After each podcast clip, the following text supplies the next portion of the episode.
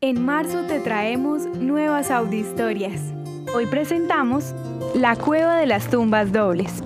En Hebrón, una de las ciudades santas para el judaísmo, se encuentra la cueva donde reposan los restos del patriarca principal de la nación de Israel, Abraham, el mismo hombre que afirmó sobre la existencia de un solo Dios y quien se convirtió en el padre del judaísmo.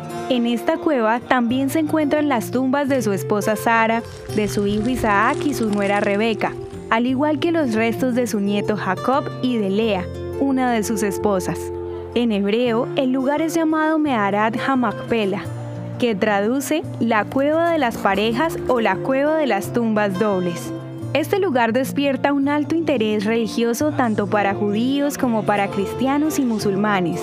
La historia de esta tumba familiar empezó cuando Abraham, aproximadamente 3.500 años atrás, se la compró a Efrón el cananeo por 400 ciclos de plata, tasado según el valor de la época, con el propósito de enterrar a su esposa Sara.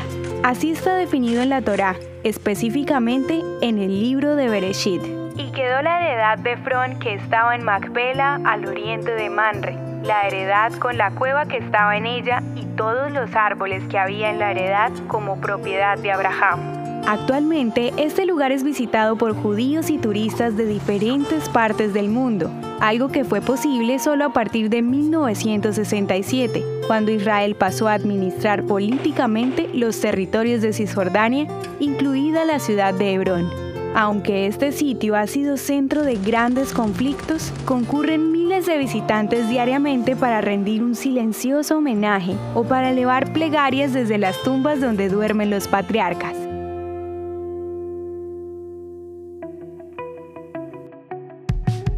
La historia de hoy merece ser compartida.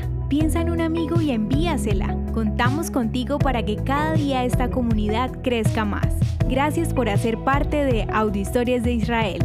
El contenido original de Audio Historias de Israel fue provisto y realizado por Philos Project.